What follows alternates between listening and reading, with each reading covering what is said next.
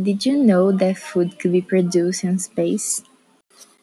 I think the idea of making food in space is very interesting and innovative, in addition to being able to work because of the potential for adaptation of plants.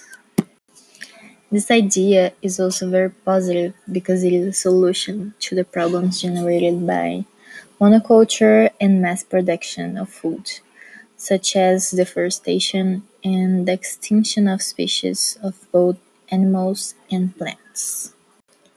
This project is very cool because it shows how technology evolves more and more every day.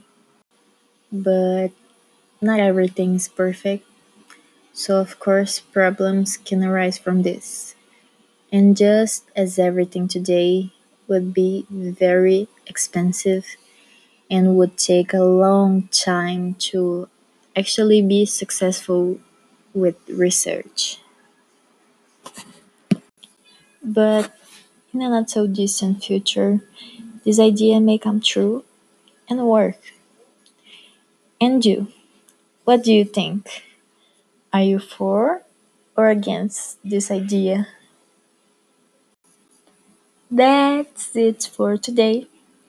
XOXO. See you next time. forever and ever.